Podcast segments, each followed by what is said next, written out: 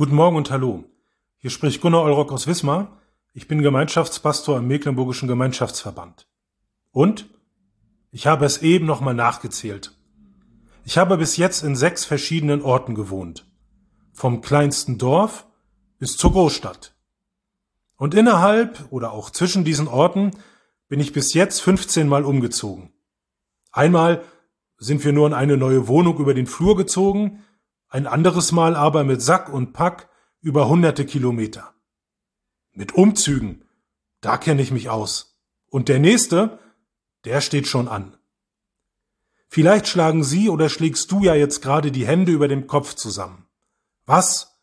So oft umziehen? Das könnte ich nicht. Alles ein- und auspacken.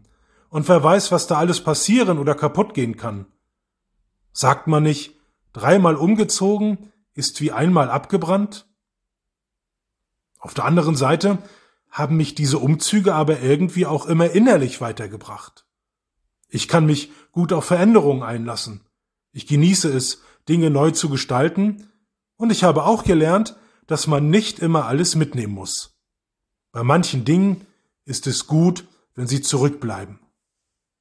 Unser Leben, das habe ich dadurch auch gemerkt, hat immer eine gewisse Vorläufigkeit.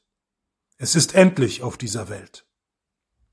Die Losung von heute spricht davon, dass wir Gäste auf Erden sind.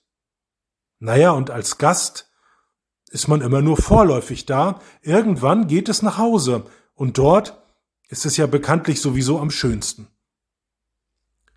Paulus schreibt im zweiten Brief an die Korinther, denn wir wissen, wenn unser irdisches Haus, diese Hütte, abgebrochen wird, so haben wir einen Bau von Gott erbaut, ein Haus nicht mit Händen gemacht, das ewig ist im Himmel.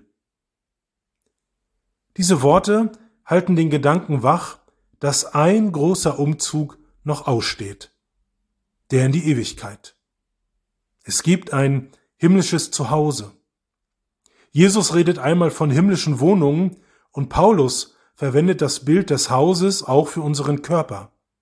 Er weiß, mit der Auferstehung der Toten gibt es einen neuen Leib. Zugang zum himmlischen Zuhause erhält, wer an Jesus Christus glaubt und ihm vertraut. Mit allem Glauben, aber ich würde sagen auch mit allem Zweifel.